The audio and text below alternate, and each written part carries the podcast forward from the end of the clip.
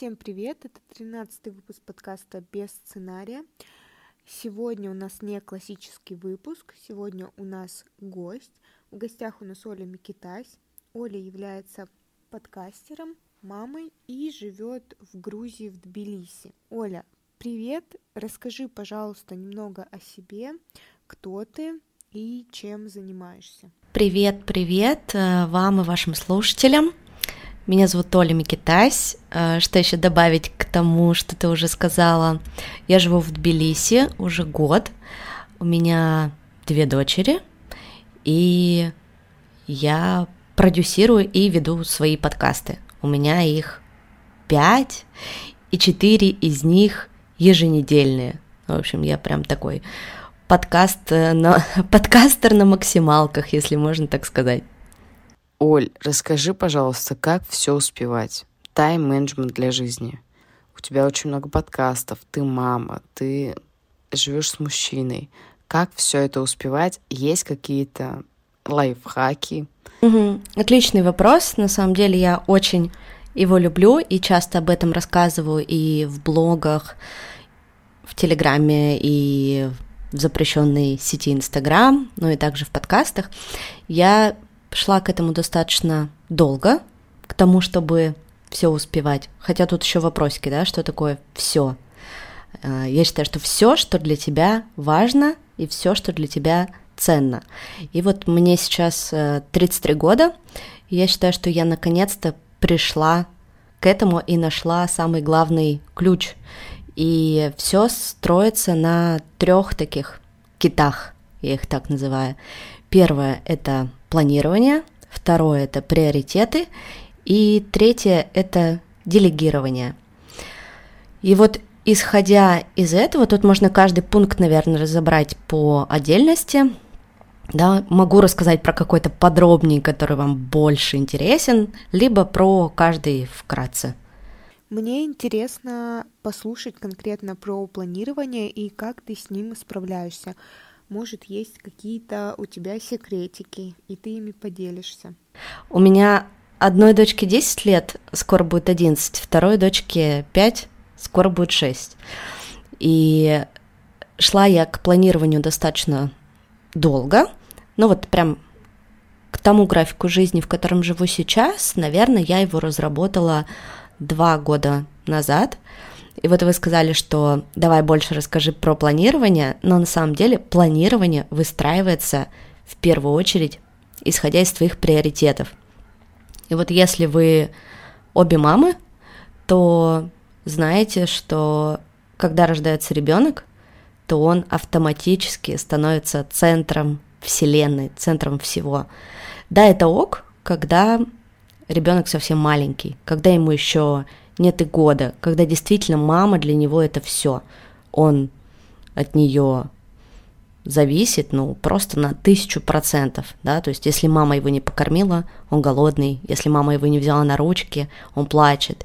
И вот первый год, конечно, тут как бы приоритет номер один, это, конечно, ребенок, ну и твое, э, собственно, физическое и ментальное здоровье но все равно где-то детские а, штуки, они перевешивают. А вот потом, после года, а, если ребенок так и продолжает оставаться на первом месте в твоей, а, в твоем графике, да, в твоем видении приоритетов, то там уже начинаются вопросики, и, скорее всего, к трем годам, когда ребенку будет три, ты из классной девушки, женщины, а, мамы превратишься в просто в какое-то заебанное нечто, да, и тебя будет раздражать все, все, что тебя окружает, твой партнер, а, твои дети, твой ребенок, все это тебя будет раздражать.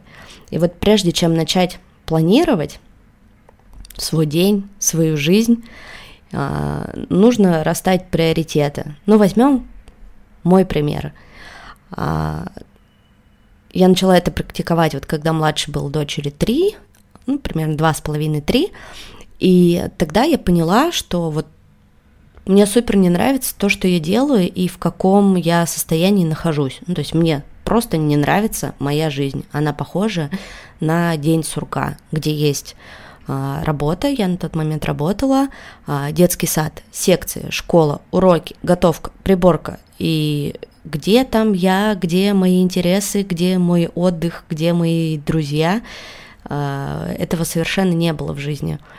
И тогда я поняла, что чтобы что-то изменить, нужно поставить себя и свои интересы на первое место. То есть вот в этом в этой пирамиде приоритетов сначала я, потом, на удивление, это твой партнер, на третьем месте поставить свою работу, и только на четвертом месте своих детей там, или своего, своего ребенка.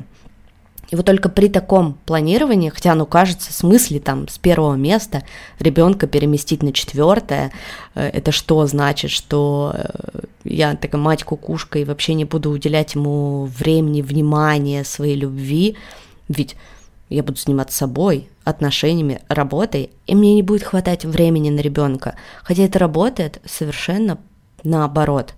То есть, когда ты начинаешь уделять время в первую очередь себе и думать о своих интересах и планировать свою жизнь, исходя из того, что тебе нравится, тебе хочется, если рядом с тобой классный, поддерживающий партнер, с которым у вас прикольные отношения и есть время друг на друга, ты можешь быть э, продуктивный на работе, генерировать идеи, тебе нравится то, что ты делаешь, потому что работа это все-таки ну, реализация, да, но это может быть и не работа, это может быть хобби, у всех по-разному, но у меня это была работа, и это очень важная часть меня, она занимает огромный процент моей жизни. И вот тогда, если перейти уже на четвертый пункт к детям, у тебя будет хватать этого времени, этого внимания, сил и, главное, ресурса. То есть ты за счет того, что вот эти вот первые три пункта заполнила, ты отдохнувшая, ты довольная, у тебя офигенный секс, у тебя классная работа, у тебя есть деньги, и ты из такого состояния приходишь к своим детям или к своему ребенку, и ты ему даришь всю себя, все свое свободное время. Ты делаешь это качественно, ты делаешь это весело, ребенок тебя не бесит, и получается ты классная, счастливая, довольная мама, которой все нравится, которая довольна своей жизнью, которая и с детьми время проводит, и с партнером, если он есть, и реализуется, реализуешься как сотрудник или там бизнес-леди или кем ты там являешься, там подкастер, ведущая, юрист, без разницы. И в целом вот из такого состояния включается грамотное планирование, да, чтобы вот как раз вот эти все твои сферы жизни, ни одна из них не проседала, ты просто по приоритетам выставляешь их э, вставляешь их в свой график жизни. Да, вот какой у меня приоритет? Первое там, это я. Это все, что э, окружает меня, все, что относится к моему отдыху, к моему расслаблению, потому что моя работа очень творческая, и мне очень важно много отдыхать. Я работаю всего 4 дня в неделю, все остальное время э, вот я распределяю на свой отдых. И вот у меня есть такой день в неделе, называется он вторник. И вот во вторник я не занимаюсь никакими рабочими задачами. Я на вторник планирую массаж, прогулки, кофейни, э, просто полежать, потупить, э, посмотреть сериалы, ничего не делать. Ну, то есть сон, отдых. Э, для меня сон это очень важно. Это одно из моих тоже таких самых главных приоритетов, чтобы я восполняла свой ресурс. И это нерушимо – ну, то есть все, вторник на неделе в моем графике это всегда выходной для себя. А, дальше. Остальные дни рабочие. Понедельник, среда, четверг и пятница. Вот ты по этим дням просто распределяешь свои рабочие задачи. Ну, понедельник, понятно, после выходных ты ставишь туда там разобрать почту, ответить на все неотвеченные сообщения. В общем, подбить все хвосты, которые у тебя накопились за неделю. назначить созвоны можно с командой, например, тоже на понедельник. А уже среда, четверг, пятница все остальные задачи, записи, а, там, составление каких-то документов, бумажная работа, написание сценариев, а, ну, все, все остальное, что касается твоей работы, там, в зависимости от того, чем ты занимаешься, ты планируешь на все остальные три дня. Суббота – это мамин день. Вот прям с утра и до вечера.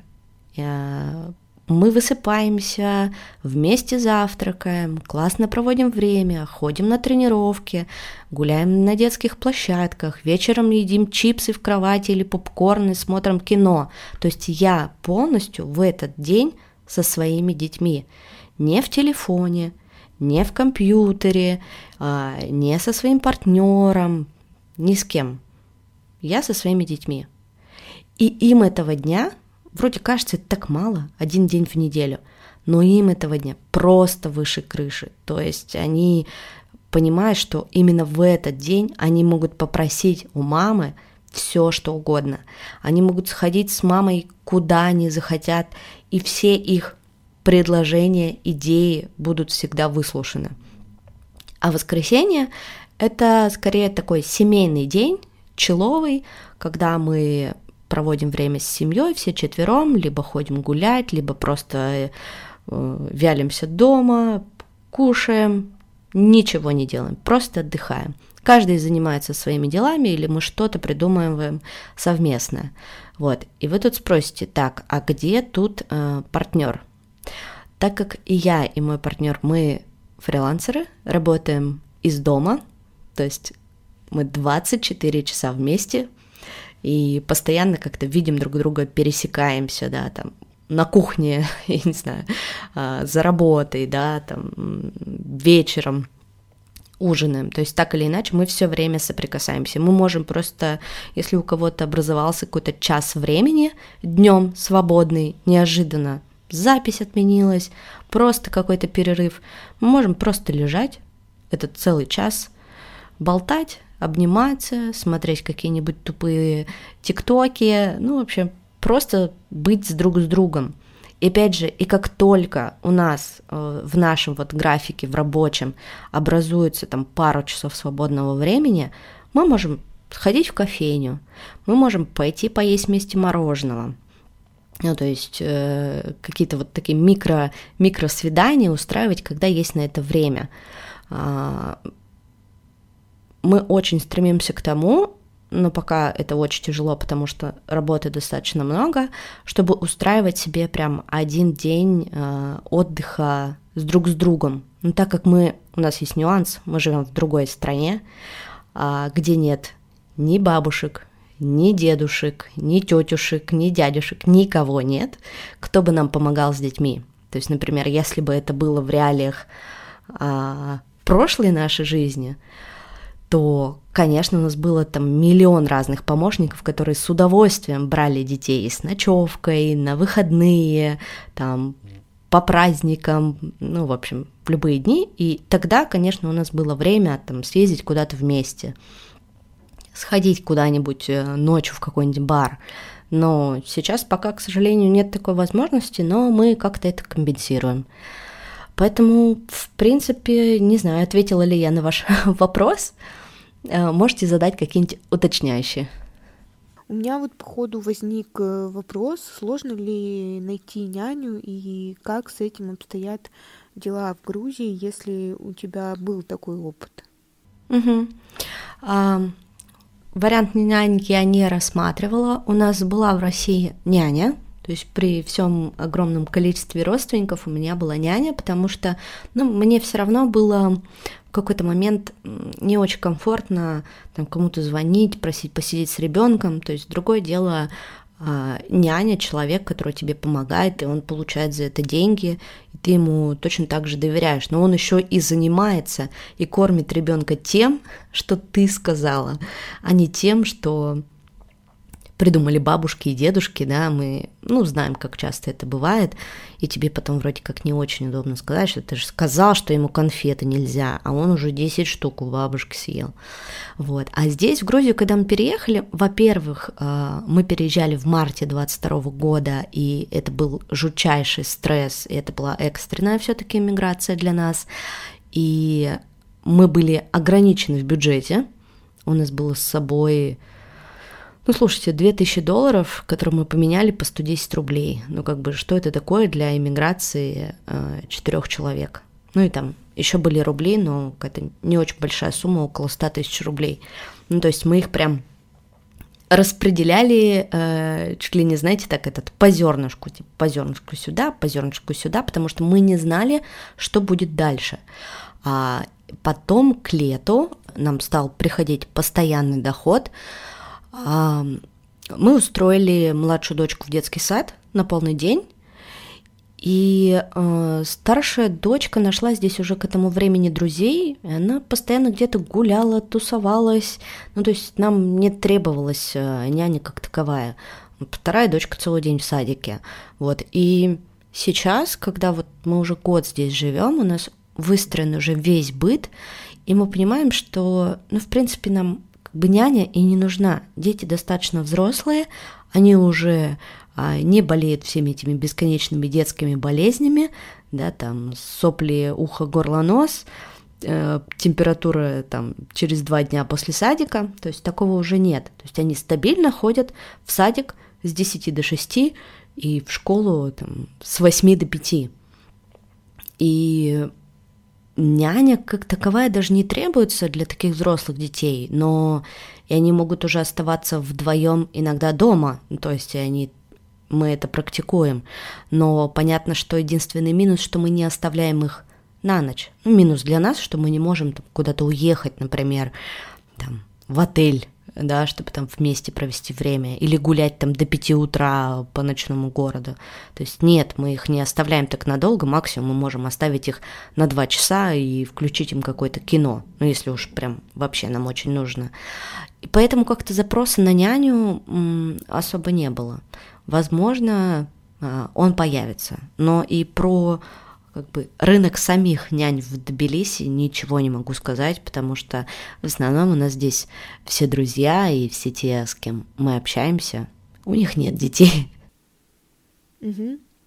Просто интересно, как с этим не в России. Я, в принципе, не могу на самом деле пока что представить, что отдаю ребенка своему, своего другому незнакомому мне человеку да, сколько есть историй, что няни издеваются над детьми, бьют их, не кормят и так далее. Даже страшно представить. И даже те няни, кто приходит из специального агентства по подбору нянь, ну, у нас была няня с 10 месяцев, и мы нашли ее по рекомендации. То есть она была няней у ребенка наших друзей. Ну, соответственно, и они передали ее по наследству нам. Ну, то есть так, мне кажется, все и делается, да, то есть э, из рук в руки, а не так, что ты написал объявление на Авито, еще няню, и, значит, и, и ты нашел свою прекрасную няню. Мне кажется, такого не бывает, но это максимально, правда, рискованно. Я бы так тоже делать не стала. Наташ, ну, когда мы решили с тобой создать подкаст, у нас, не помнишь, 2021 же год, да, ты предложила? 22... Это я первый раз тебе да. предложила зимой вот. 21-го. Наташа в 2021 году предложила создать подкаст. Я вообще не понимала, что, как вообще можно начать. Сейчас тоже со временем мы понимаем, что есть какие-то концептуальные, скорее всего, вещи, которые провисают, ну, точнее, недоработаны в начале. Это, наверное, проблема многих подкастеров, поэтому следующий вопрос как раз вытек из этой истории сложности подкастера в самом начале. Угу. Все-таки концепция или какие-то технические вопросы, с чем больше обращаются? На самом деле запросы у всех абсолютно разные, и когда ко мне приходят за за консультацией по созданию подкаста, первый вопрос, который я задаю, а какая у вас цель? Какая цель в создании этого подкаста. Вот у вас, девочки, какая цель в том, что вот вы ведете подкаст? Кать, у нас с Наташей есть общий э, затык, который, на котором мы сошлись в 2022 году, что проблемы с достижением целей. э, угу. понимание, кто мы, ну, куда мы движемся. То есть хотелось что-то найти, какое-то дело для себя э, и в нем раскрыться. И подкаст без сценария вышел из э, желания исследовать путь и в реалити формате как-то достигать цели и параллельно приглашать экспертов, чтобы они где-то что-то могли рассказать, подсказать и, возможно, даже подсветить. Э, вот какая-то mm-hmm. такая история была сейчас. Формат не актуален, мы его маленечко переформировали, больше про жизнь, про цели, но цели остались, потому что для нас это такая все равно точка, от которой Больная хочется... тема. Да, больная тема, от которой хочется оттолкнуться и уже решить ее. И, возможно, кто-то увидит, услышит э, у себя эту проблему и тоже вместе с нами как-то это все будет решать.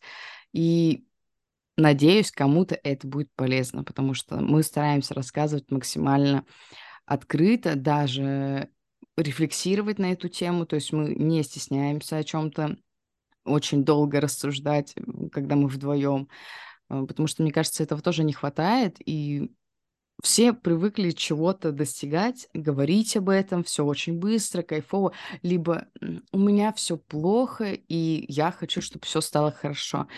Нет, ну тут не хватает маленечко вводных, поэтому мы их для себя конкретно добавили. Угу. Ну, то есть первостепенно... Добавлю ко всему давай, этому, давай. что угу. лично у меня изначально цель этого подкаста было общение. На самом-то деле, вот цель была в общении и просто в донесении этой информации, да, до других, которые действительно, может быть, кому-то будет полезно. То есть какой-то а, глобальной прям цели стать там топ, войти в топ подкастов, либо еще что-то, да, там, или вот э, изначально, то есть берут, разрабатывают концепцию, да, что вот будет конкретно такой блок с такой тематикой, то есть все там прям продюсеры, не продюсеры, команду нанимают. Вот у нас такого изначально не было, и, и мы как бы больше еще пошли из того, что надо делать. То есть, если мы не сейчас это сделаем, то мы это не сделаем никогда. То есть мы как бы взялись, да, а концепция, она уже вот сейчас по ходу дела меняется. Поэтому это вот лично мое такое видение было, которое uh-huh. изначально.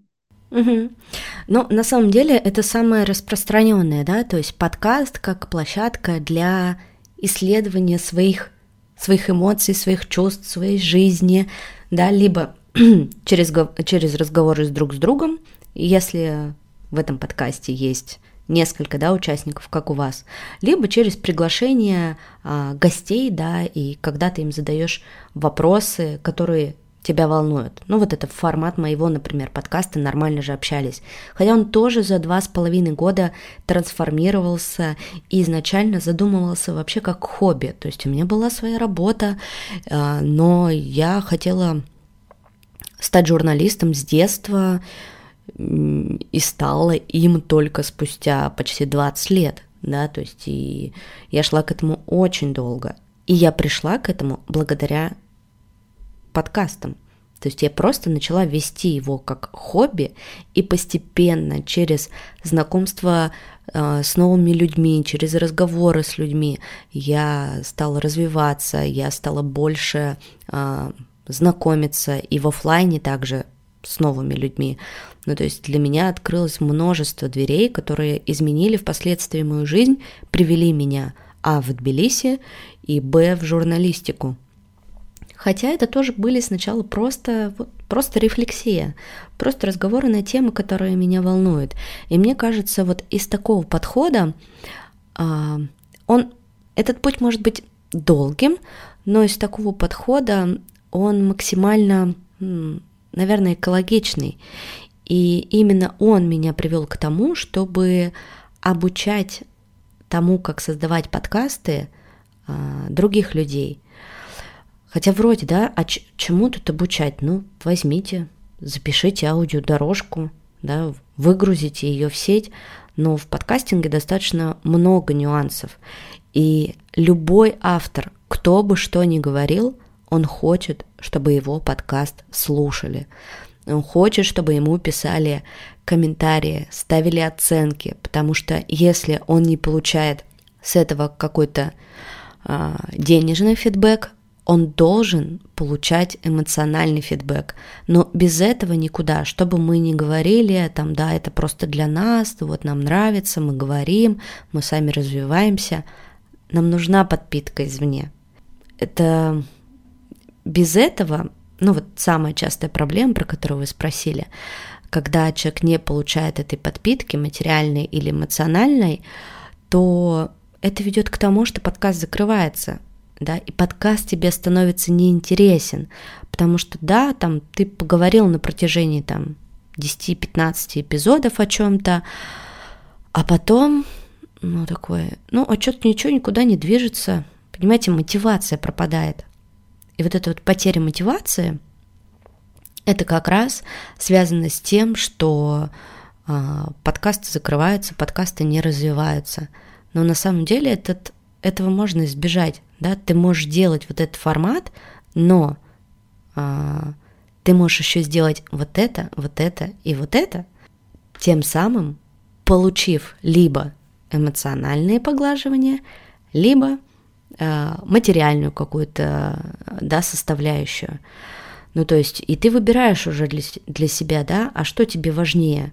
Мне важнее делать подкаст, чтобы впоследствии ко мне приходили рекламодатели и покупали в нем рекламу, либо мне важнее просто вот э, получать отклик от аудитории. И именно это мы разбираем и на консультациях, и на обучении.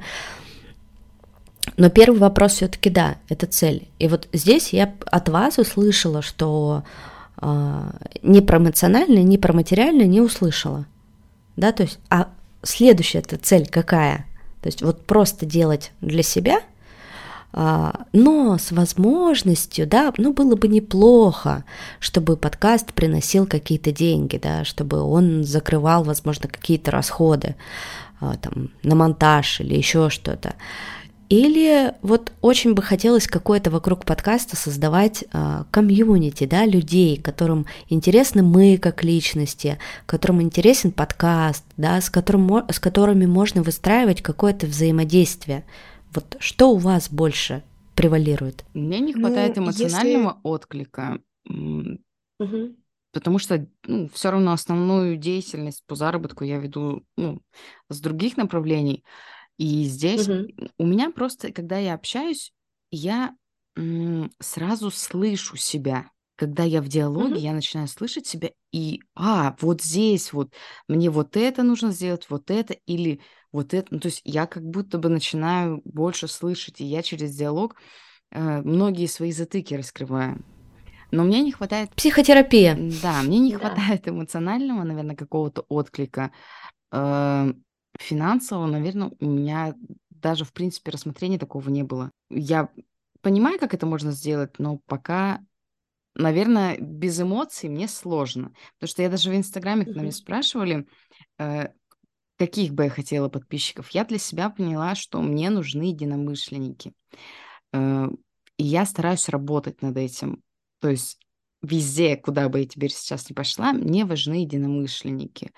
И Мгм. сейчас стараюсь больше работать на эту цель. Мгм. Да, я согласна, тоже больше эмоциональная сторона здесь играет для меня, наверное, роль большую, да. Просто я не могу сказать, что я бы не хотела, чтобы к нам рекламодатели, например, обращались. Ну, я эту сторону тоже рассматриваю. Но если говорить прям, что больше, то, конечно, отклик. Ну, то есть у меня, например, в Инстаграме, когда я выкладываю там ссылку, анонсы, да, все равно есть отклик. Я не скажу, что он ну, какой-то прям супер-пупер э, пупер великий, у меня все мои подписчики 200 штук пишут, но он есть. Вот он есть, и мне кажется, я на этом как бы все равно м, держалась, по крайней Мгм. мере, да, вот эти вот выпуски.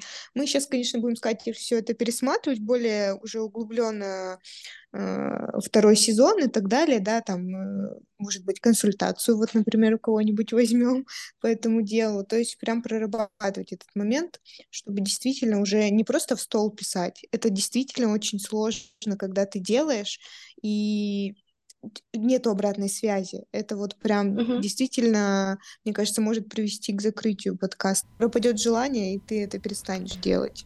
Да, и тут мне кажется, самый классный момент, если у вас эти мысли сходятся, сказать вашим слушателям, чтобы они прямо сейчас зашли на Apple подкасты, поставили вам оценку, чтобы они написали вам пару приятных слов, а если они слушают на Яндексе, чтобы они зашли на Яндекс, поставили там сердечко и не пропускали новые выпуски. Также можно комментарии оставлять на Кастбоксе, например. Это тоже, тоже очень приятно. А еще есть такая площадка, как YouTube, и вы можете его тоже задействовать, потому что там появился раздел подкасты, и размещать свой подкаст там. Э, и там можно оставлять комментарии под каждым выпуском и общаться со своей аудиторией.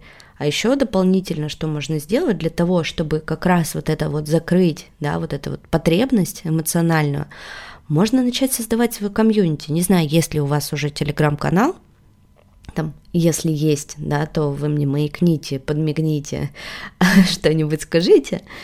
Есть, вот. нужно об этом, нужно об этом обязательно людям говорить, да, что, ребят, по ссылке в описании к этому выпуску есть наш телеграм-канал, а вот в телеграм-канале есть вот это, вот это и вот это, и мы там рассказываем, как рождаются эти выпуски, мы общаемся со своей аудиторией, мы знакомимся с ней, мы устраиваем опросы, мы собираем обратную связь.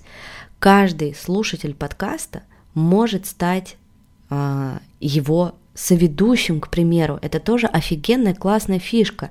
Например, вы обозначаете какую-то историю, да, там, ну вот, вы сейчас готовите второй сезон, и придумайте эпизоды, которые будут сформированы на вместе с вашими слушателями. То есть они вам будут присылать свои голосовые на какие-то темы, вы их будете обсуждать, а людям очень нравится принимать участие в чем-то, быть частью чего-то. И вот как раз через построение комьюнити вокруг своего подкаста вы сможете получать вот эти вот эмоциональные поглаживания, которые так всем важны. Они всем важны, безусловно. Даже если кто там бы что ни говорил, это правда. Без этого никуда. Ты можешь реализовывать э, свои да, желания, хотелки, потребности, да, вот э, э то как раз о том, о чем сказала Катя, да, что э, это для меня такая своего рода терапия. Это здорово, да, но этого мало, этого недостаточно, потому что все мы знаем, создатели контента, что чтобы создать этот контент, нужно приложить к этому массу усилий. То есть это не просто, да, да знаете, типа даже в Инстаграм выйти с говорящей головой, это ой, как непросто. А здесь вам нужно придумать темы, согласовать это между собой, да, сформировать вопросы, найти гостя, согласовать это с гостем, потратить полтора часа времени на запись с этим гостем. А потом начинается самое интересное. Вам нужно сделать монтаж. Вы делаете монтаж, тратите на это кучу времени, а, а потом вам нужно придумать, отслушать это, придумать название эпизода, придумать ему описание и выгрузить его на площадке. Вы посмотрите, сколько вы всего делаете. То есть это не просто выйти в сторис, написать пару строчек, ха-ха-ха, как дела, окошко для вопросов вот сюда. Хера себе работы. Ну как бы да. Дешевле было бы просто сходить на психотерапию, например. Ну, вот ну, то есть, если вообще выключиться, да, от этого, это реально дешевле и времени меньше займет. Но Поэтому это так и работает. И очень многие проекты именно из-за этого и закрываются. И тут либо а, они смотрят на свой подкаст со стороны, да, и такие, так, а я бы вот поставлю себя на место слушателя, а мне это интересно, а мне бы хотелось слушать этот подкаст, а мне бы хотелось поставить ему там комментарий, оценку или еще что-то, или подписаться, да, то есть вынести себя как ведущих за рамки и посмотреть на него со стороны, да, и прям расписать. А вот здесь вот, ну, я бы вот так вот сделал, а вот здесь я бы вот так вот сделал. И таким образом, как раз ко второму сезону уже учесть все ошибки, ошибки это классно, мы на ошибках учимся, да, и их превратить в какие-то действия, в новые решения, а возможно послушать другие подкасты. Самое важное в подкастах – это насмотренность, точнее, наслушанность. Да? И когда мы слушаем другие подкасты, мы вдохновляемся. Это не значит, что мы крадем чужие идеи. Нет, мы слушаем, берем что-то для себя, трансформируем это под себя и используем. Либо наоборот, слушаем, понимаем, что, фу, блин, какое-то говно, я так делать у себя точно не буду. Ну, то есть наслушанность обязательно. Я в неделю, помимо того, что делаю свои подкасты, в среднем слушаю, наверное, 5-6 выпусков не моих подкастов, просто там разных рандомных а, на тему политики, на тему истории, на тему отношений, абсолютно разные, да, и там что-то для себя всегда могу подчерпнуть. О, какую классную фишку использовал монтажер. Скажу-ка я своему монтажеру, чтобы он что-то подобное добавил в мой подкаст. Все. Ну, то есть наслушанность, да, посмотреть со стороны, возможно, а, да, взять какую-то консультацию или, может быть, research подкаста у специалиста, который вам также со стороны а, сможет сказать, что, ой, девчонки, ну, надо вот это, вот это, вот это поправить вообще, и будет классно, и будет прикольно. Но типа, можно сказать, что 30% консультации у нас проходит прямо сейчас, вот прямо в эту самую секунду, да, поэтому... Да, очень ценно. А, поэтому нужно просто а, учесть те факторы, да, которые вот вам важны, вам нужны, посмотреть со стороны, развивать наслушанность и, возможно, вот мы в самом начале говорили, да, про тайм-менеджмент, и, возможно, что-то делегировать. Потому что, ну, я бы никогда не смогла делать 4 еженедельных подкаста, делая в них все самостоятельно. Под каждый подкаст у меня есть своя команда. И вы не поверите, для этого не нужны какие-то огромные деньги и миллионы. И кто-то хочет работать просто потому что ты ему нравишься как человек, да, он твой слушатель, а, или это может быть а, студентка, которой нужна практика, или это может быть человек, который хочет тоже запустить свой подкаст, но поработая с вами, а, он, например, научится что-то делать, да, а что он может делать? Он может искать гостей, он может составлять вопросы, да, а можно взять, например, стажера, монтажера, да, выделить на это там, несколько тысяч рублей и, пожалуйста, снять с себя огромную глыбу работы, потому что э, я ни разу за два с половиной года не делала монтаж, потому что что я люблю делать, да, как, из чего выстраиваются мои приоритеты. Я люблю говорить, я люблю э, придумывать вопросы, да, составлять сценарии, я люблю вести подкасты, я люблю к ним готовиться, но я не люблю заниматься технической стороной этого процесса. Это не мое. Все техническое – это абсолютно не про меня.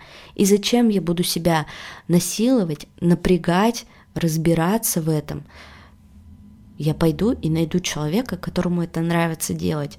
Вот это очень важно, да, и в тайм это про тайм-менеджмент в том числе. Делать то, что тебе хочется, то, что тебе нравится. Если ты будешь делать все, ты в итоге не получишь ничего.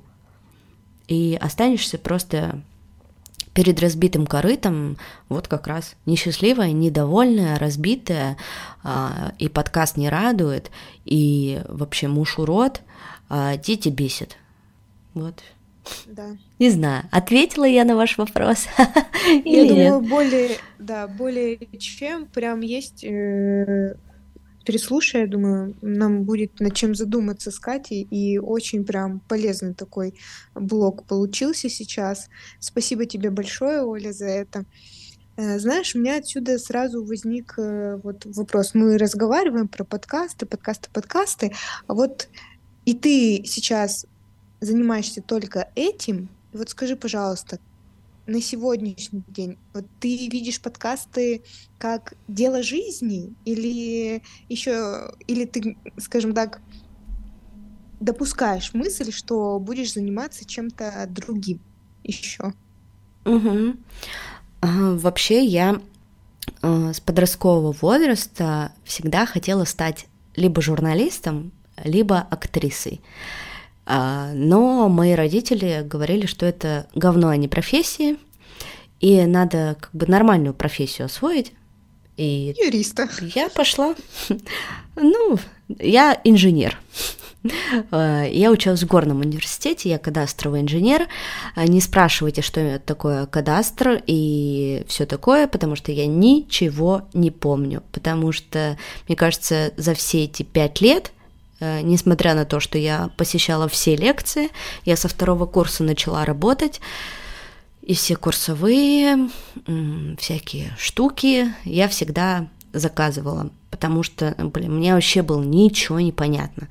Но а, так как я училась там еще и за деньги, за институт платили мои родители, и как бы им этот диплом инженера не жить, не быть нужен был, ну, как бы я училась, если можно так сказать, потом принесла им диплом, чтобы они от меня отстали. И, в общем, вот это мое, мое желание стать журналистом детское, да, подростковое, оно никуда не делось. И вот потом, когда я э, придумала там, подкаст, да, и начала заниматься там, обучением, и потом у меня появились другие подкасты, а, абсолютно, не знаю, каким-то случайным, может быть, не случайным, не знаю, мистическим образом в мою жизнь пришел новостной подкаст. Это был, а, это была осень 21 года, и журналист а, Дима Колезев, а, главный редактор «Репаблика», и он очень популярен в журналистских кругах, позвал меня вести подкаст вместе, новостной. Ну, то есть я такой больше про лайфстайл, а он больше такой про серьезную журналистику. И вот тогда мы я, я была в диком просто восторге, потому что Дима очень популярный в Екатеринбурге человек, и он, я была просто его фанаткой и смотрела на него широко раскрытыми глазами. И вот представляете, такой человек зовет меня вести вместе подкаст новостной. И я такая просто, что? Ну, я, конечно, согласилась. Я ни секунды не думала, я понимала, что это, это просто моя мечта вести новости. И не какие-то новости, знаете, говноновости, а как бы реальные новости, где говорят круто, правду. Круто. Ну, из-за этих новостей, собственно, отчасти из-за них э, я тоже эмигрировала, потому что я понимала, что э, если я не уеду, то я их вести не смогу, потому что если я буду их вести, мы все понимаем, чем мне это будет грозить. А как бы у меня двое детей, и совершенно в мои планы как бы не входило сидеть в тюрьме. Но и как бы и заканчивать это мне тоже не хотелось. Ну и, соответственно, это была одна из причин, почему мы уехали, чтобы я дальше могла заниматься, продолжать этим подкастом. Но чтобы вы понимали, этот подкаст не приносит мне никакого дохода. Ну то есть никакого. Он живет за счет донатов и за счет того, что нам просто с Димой нравится им заниматься. Но у него очень классная, теплая, поддерживающая комьюнити. Второе, важное для меня, это то, что этот подкаст стал той ступенькой, который привел меня здесь, в Тбилиси, в журналистику. Потому что, а, ну, Тбилиси стал прям такой меккой независимых журналистов, которые переехали сюда в 22 году. Здесь огромная комьюнити, но сейчас постепенно как бы все разъезжа... разъезжаются да дальше, там, кто в Германию, но в Литву, но основной процент как бы людей, журналистов остаются здесь. И и я попала в него именно благодаря вот этому новостному подкасту. Я стала а, посещать разные лекции, я, я стала общаться с ребятами, с независимыми журналистами, какие-то вместе придумывать а, движухи. А, не обо всем, конечно, можно рассказывать, но а, именно вот это меня привело в журналистику. Просто вот вау. И чем я бы хотела э, заниматься дальше? Ну, вот у меня есть три направления, чем я занимаюсь. Веду свои подкасты личные, обучаю людей э, подкастингу, сопровождаю их э, во время работы над их подкастами.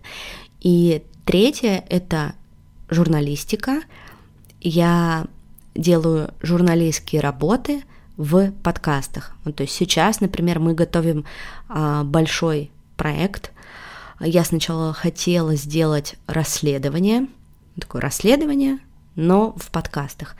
А потом я очень, ну, как бы ушла думать с этой мыслью, жить, да, то есть у меня не было такого, так, так делаю вот это расследование. Нет, я понимала, что это должен быть какой-то вот знак, а, если это можно так назвать. И в итоге это будет не расследование, это будет нарративный подкаст, который будет называться «Последнее слово». Это подкаст про про политзаключенных. Да, тема достаточно такая очень тяжелая, но я понимаю, что это то, что вот чем мне хочется заниматься дальше, да, в чем мне хочется развиваться. И мне хочется по нему книгу написать, да, мне хочется подкаст превратить в книгу. А, мне хочется а, потом в дальнейшем, а вот когда у меня возникла мысль, что я бы хотела подкаст превратить в книгу, я такая, так, а хотела бы я вообще свой книжный я очень книги люблю. То есть я, у меня нет электронных книг, у меня и так очень много всего там в компьютере, в телефоне. Для меня книга — это отдых. Я люблю хорошие книги. И мое любимое развлечение в Тбилиси, мой отдых — это пойти в какой-нибудь книжный магазин, и там, значит, залипать за книжки, трогать, чупать, нюхать их и какой-нибудь выбрать Э, ту самую книжку, которая уйдет со мной домой. И я подумала, что, наверное, вот когда, когда, когда-нибудь я устану говорить в микрофон, я бы хотела открыть свой маленький локальный книжный а, и сделать там очень прикольное пространство с классными книгами, а, с вином, а, с кофе, чтобы туда могли приходить люди сидеть тут же в уютном кресле, взять какую-нибудь книжечку почитать, выпить а, бокальчик розе, потом а, вечером устраивать там какие-то встречи с авторами книг, да, я это тоже очень люблю, и мне кажется, что это очень круто, я сама тоже хожу на такие встречи здесь, в Тбилиси, благо, ну, сейчас для этого просто идеальная, идеальная почва, идеальное место, идеальное время, и я понимаю, что да, наверное, вот что-то мне с возрастом хотелось бы создать такое вот прям физическое, да, то, что можно потрогать, где можно посидеть. Но это я вам сейчас говорю, да, в апреле там 23 -го года, э, возможно, через год я вообще скажу что-нибудь другое, скажу, я хочу в космос полететь, там, я не знаю. Я хочу кадастровым а, инженером стать обратно. Ну, это точно, это точно нет, потому что я это ненавижу вообще всеми фибрами своей души. Ну, то есть сейчас жизнь, она такая стремительная, она такая непредсказуемая. Сегодня так, завтра так. Я планирую вообще свою жизнь на месяц вперед. Ну, то есть вот месяц я знаю, что я здесь Э, в Тбилиси мои дети ходят в школу, в садик, э, у меня есть крыша над головой, у меня есть работа, у меня есть план моих проектов на месяц вперед. А что будет там в сентябре? Да, вообще без понятия, что будет в сентябре. Ну, то есть я к этому стала относиться очень спокойно. То есть раньше я такая, так, мне нужно вообще запланировать свою жизнь э, на полгода, на год вперед, что я там буду там, буду делать то, все, вот этот проект, то пятое, десятое. Сейчас такая, ну, будет день, будет пища. Да, в общем, да, я стала к этому проще относиться достаточно. Потому что я, блин, мне очень больно было э, уезжать в марте из России, и мне было очень тяжело, потому что все мои мечты, все мои планы, все вообще разрушилось. И я себя полгода собирала, собирала по крупинкам, и, и только к осени собрала. То есть мне было очень тяжело. И потом я подумала, такого хрена, зачем я снова буду что-то там планировать на долгие периоды? Я не хочу, чтобы мне было так же больно, если, это не, если у меня не получится. Поэтому вот планирование на маленькие промежутки времени – это то, что тебя сильно не разрушит и не выбросит на берег, когда ты как рыбка лежишь и ртом ловишь воздух. Я выбрала интуитивное планирование. Если я чувствую, что сейчас надо вот этим заняться, я этим занимаюсь, потому что угу. время настолько непредсказуемое, что бонус можно получить из-за планов, и ты потом расстраиваешься. Я человек, который очень сильно расстраивается из-за невыполнения планов, поэтому я, когда попала на вебинар и загорелась э, создать подкаст, э, у меня было два. То есть до этого я ну, в Абакане, в Сибири, э, общалась с предпринимателями и брала у них интервью. Мне прям интересно mm-hmm. было исследовать путь, как они. Ну, предприниматель же. То есть я по образованию инженер. Мне, в принципе, разобраться в чем-то, ну, в таком техническом, как казалось, легко. И я начала исследовать. Мне было очень интересно, и поэтому второй подкаст у меня был такой бизнес по Хакаске. Ну, ну мы здесь Хакасы как бы живут, э, Республика Хакасия, поэтому... И потом такая думаю, блин, это же локально зависимый проект, как-то не хочется. И я отложила его на дальнюю полочку. И сейчас всегда, когда что-то делаю, я говорю, сейчас я думаю вот так вот сделать. Я сильно далеко не забегаю, и знаю, что через месяц может все поменяться, либо через полгода, поэтому я стараюсь употреблять слово сейчас, на данный момент. Мои мысли таковы, дела таковы. Скоротечно все и меняется очень быстро. И как вот через полгода повернется. А, ну и по подкасту у меня только сейчас пришли мысли, как э, его вообще сделать. И в нем я решила делегировать практически все. Прям абсолютно все, сто процентов. Потому что угу. какие-то технические детали очень сильно выдавили, наверное, из меня энергию. Но опыт колоссальный, когда ты видишь значок с Apple подкаста, что вышел выпуск без сценария, с вами Наташа и Катя, ты такой, вау, вот полгода назад представить, что ты где-то там на каких-то платформах, где люди выкладывают свои подкасты, и ты будешь среди них, вообще даже не представлялась такой мысли. А сейчас как-то уже да. такой опыт. Я, конечно, вообще...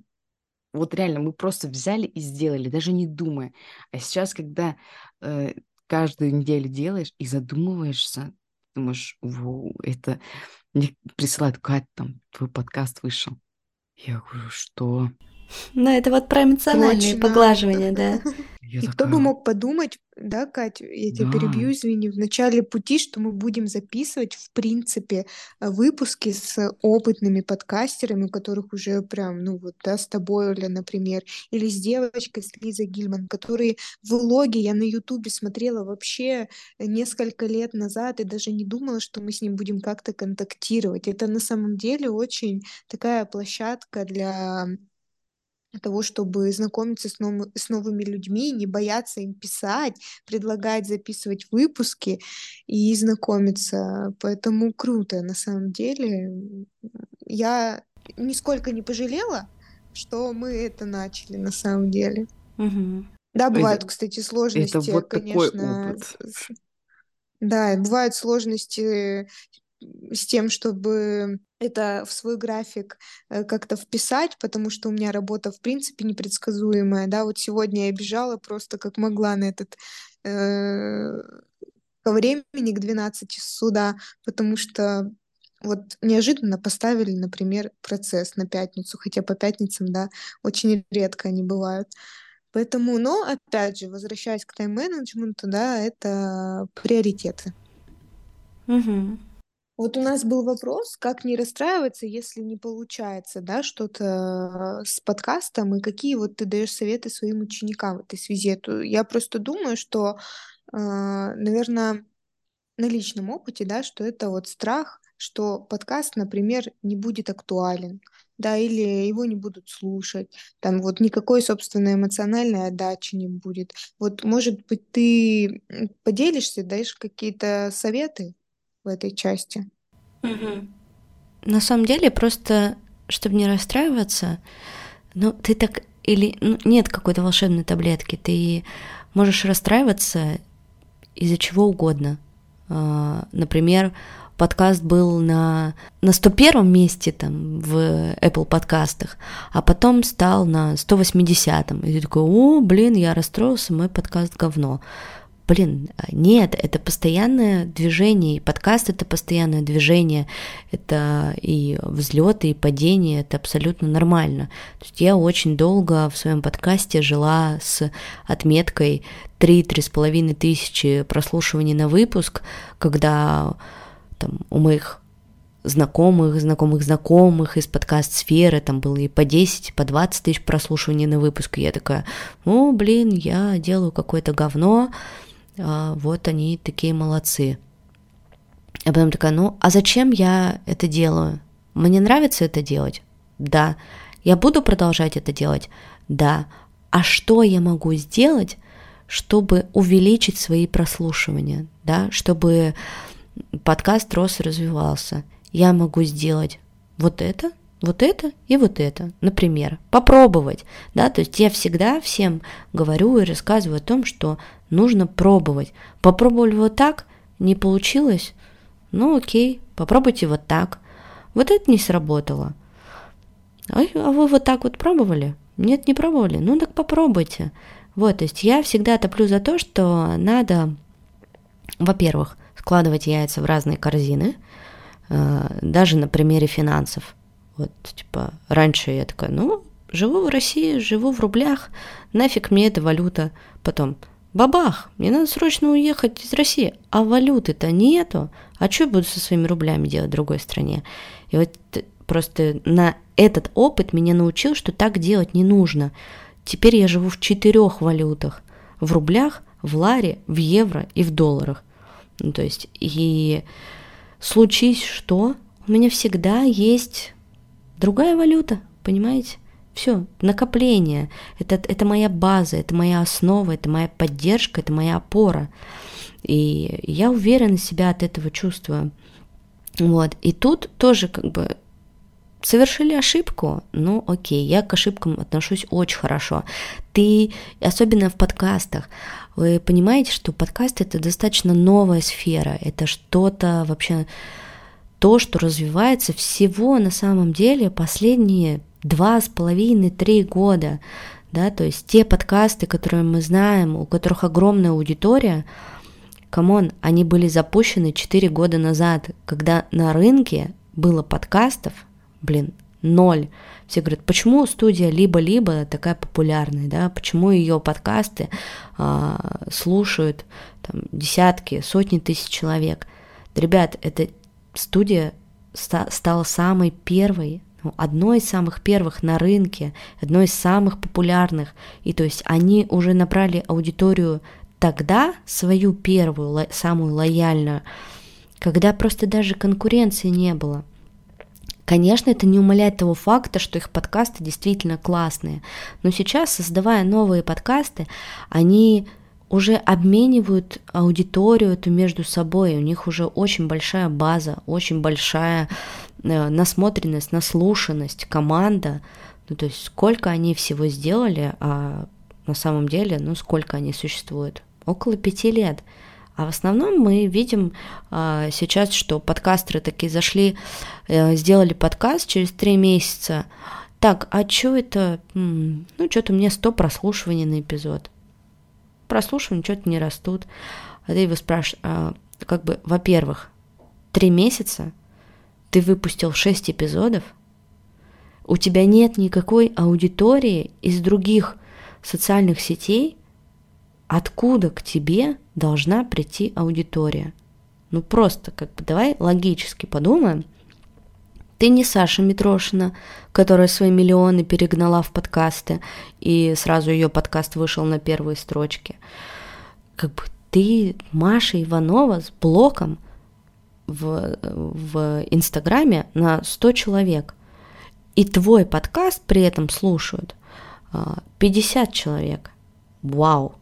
Офигеть! Ты просто эти 50 человек представь, что они к тебе домой пришли – 50 физических людей пришли к тебе домой, чтобы тебя послушать, чтобы с тобой как бы поговорить, да, порефлексировать об тебя. Офигеть. И ты сейчас взял просто как бы и все это обесценил. Одним своим словом такой, ну что такое 50 человек? Ведь у кого-то 100 тысяч прослушиваний. Ребят, все очень максимально индивидуально. И здесь нужно понимать, что подкасты — это не то, что развивается естественным образом за пару месяцев. Чтобы набрать аудиторию подкасту, чтобы поставить его на ноги, его нужно делать как минимум год. Год прикладывать к этому силы, растить аудиторию, делать контент, вкладываться в него. И только через год вы сможете увидеть какие-то реальные плоды. Да, у кого-то это может случиться раньше, может случиться там, через полгода. Ну, вот у меня с моим подкастом, с первым, через полгода э, стала расти аудитория после того, как Apple подкасты поставили меня на главную да, и ко мне стала приходить аудитория в подкаст, там, до 6 тысяч на выпуск выросла аудитория, а в блоге, в Инстаграме, соответственно, тоже стала расти аудитория, потому что сначала там было вообще 400 человек. И сразу за этим, буквально через месяц, ко мне уже стали сами проситься рекламодатели. Вот, то есть это как бы как снежный ком. Но полгода я только вкладывала, делала, училась, читала, изучала, смотрела вебинары. Тогда еще не было распространено вот это вот а, найди опытного подкастера, запишись к нему на консультацию, и он разберет твой подкаст и скажет, что ты делаешь так, а что тебе нужно поправить, а где что-то добавить. То есть не было такого.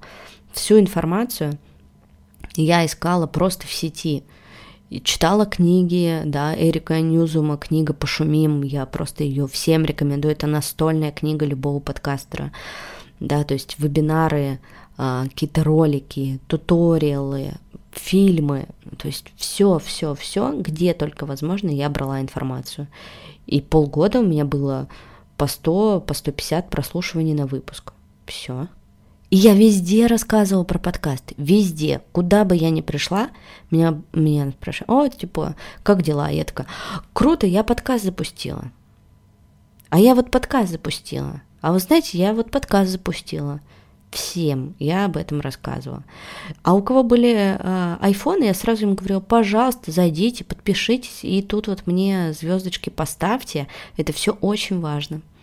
И все на любой тусовке, даже на, когда мы приходили пить с подружками в бар, а, мы сидели в курилке, знакомились там с какими-то людьми, и, и я такие, а я веду подкасты, все такие, о, а чё, расскажи, прикольно, классно. Ну, то есть для меня это, наоборот, было, что такое, вау, круто. Они так, знаете, типа, э, ну, я там подкаст веду, да нет, блядь, я веду подкаст, подписывайтесь быстрее, он офигенный, классный, крутой. Если я, блин, не буду рассказывать о том, что я делаю, кто про меня что расскажет? Да никто, никому это нафиг не нужно. Все то же самое, если вернуться к приоритетам. Если я сама о себе не позабочусь, да кто обо мне позаботится? Да никто. Ни муж, ни дети, ни родители, никто обо мне не позаботится. Я только сама о себе позабочусь и полюблю себя, и потом все остальные. Вот и все. И мне кажется, это везде работает, в любой области. Да. Это, это на самом точно. деле, точно, да. Добавить-то больше к этому нечего на самом деле, потому что действительно это я даже могу на свою деятельность перенести, что я всегда везде и всем рассказываю, что я юрист. Ну вот особенно в период, да, когда не было клиентов, я любую возможность использовала, чтобы только рассказать, что я юрист, и ко мне можно обращаться, ну, по любым вопросам. И я думаю, здесь mm-hmm. тоже так э, работает. Потому что ты даже не знаешь, ну, как, от кого к тебе может возможность прийти. Вот, то есть я о тебе узнала, ну, не то, что о тебе узнала, именно вот э, для того, чтобы тебя, да, пригласить э, в выпуск, я с Кристиной связалась, а, и, а на нее я ей когда-то давно просто сделала комплимент в Инстаграме, написала, что у нее классная прическа, а вот э, все это вылилось, видишь, в выпуск с тобой. Поэтому угу. не знаешь. Да, да ты никогда не знаешь. Это правда, это правда. Я вот вам рассказала про новостной подкаст, который меня привел, а, собственно, туда, где я нахожусь. Но раньше я работала баристой в Екатеринбурге. И вот этот журналист, с которым я сейчас веду подкаст, приходил в эту кофейню. и заказывал у меня двойной эспрессо и стакан воды каждый день. Вот и все, понимаете? Да, да. Это вообще просто так иногда задумаешься, что-то невероятное бывает, происходит в жизни. Те мысли, которые есть у меня в блокноте по поводу подкаста, оказывается, не с пустого места. Спасибо. Очень много полезной информации. А, когда ты новичок в какой-то деятельности, есть очень много сомнений, туда ли ты думаешь. У меня в любой моей деятельности, которую начинаю, я начинаю сомневаться, туда ли я вообще думаю, э, подходит ли этот метод или этот. И сейчас я понимаю, что вообще, в принципе, как и везде, надо просто пробовать и везде обо всем говорить. У меня Да? просто, я стесняюсь, допустим, рассказывать, что у меня есть Инстаграм, что я таргетолог. То есть, когда я читала лекции в Ранхикс, мне спрашивали, можно ваш Инстаграм? Я говорю, ребят, я его не веду. Но мне было стыдно и неудобно, как бы. И я вообще его не давала. Потом я работала куратором, я тоже никому его не давала. Мне было очень неудобно. Я всегда стесняюсь. Я говорю, нет, у меня нет Инстаграма, у меня вообще нет ничего. Э, писать мне можно только в любых мессенджерах. Пишите, спрашивайте, я вам там запись экрана сделаю, все расскажу, покажу. Вот так вот ко мне обращайтесь. А Инстаграма нет, полезности никаких нет. Э, расскажу так, все просто. И с подкастом, наверное, и со всеми остальными деятельностями также. То есть э, я постоянно стесняюсь, мне как-то неудобно. Ты думаешь, ну, Наверное, это не так важно. Я Ну, про всю свою бесценка, да? деятельность также, ну, в принципе, если меня о чем-то не спросят, я, наверное, и, и не скажу. Я как-то это... Но надо учиться. Меня на mastermind е спрашивают, ну как, ну у тебя же магазин свой есть, интим. Я говорю, да. Они такие, а ссылку-то можно? Я говорю, да ну, вам зачем? Да, ссылку-то можно? Давайте-ка. Что у вас за этот, что за стеснение, что за синдром э, самозванца? Так, Кать, давай, вот прямо сейчас заканчиваем подкаст и идем всем рассказывать о том, чем ты занимаешься. Интим-магазин Хероси, блин, прикольно. Вообще ваши слушатели об этом знают или нет? Вы уже 13 Нет. выпуск выпускаете. Нет, о, дошли до 13 выпуска, узнали. Интересный факт биографии. Ну, у меня на самом деле, извини, Катя, тоже перебью, у меня нету такой, мне кажется, проблемы, что я, собственно, стесняюсь рассказывать. Вот как я говорила, я делаю, да, относительно себя как юриста. А, У меня был страх э, выйти головой, говорящей в сторис, но я его, слава богу, тоже 27 февраля 2023 года поборола, поэтому, ну, то есть я могу спокойно в Инстаграме рассказать все, что хочешь, мне кажется. Ну, в разумных, как бы, да, там пределах, особенно, что вот есть подкаст, как бы у меня все знают, и в актуальных тоже это все закреп есть. Но там уже надо, наверное, думаю, больше работать с набором аудитории, да, ну, это другие инструменты. Вот, поэтому это уже отдельная история. Ну что, у нас в гостях была Оля Микитась. Спасибо большое, Оля, еще раз, что пришла. Все ссылочки, конечно же, мы оставим на Олю в инфобоксе. А, Подписывайтесь, а, прослушивайте ее подкасты. Нормально же общались.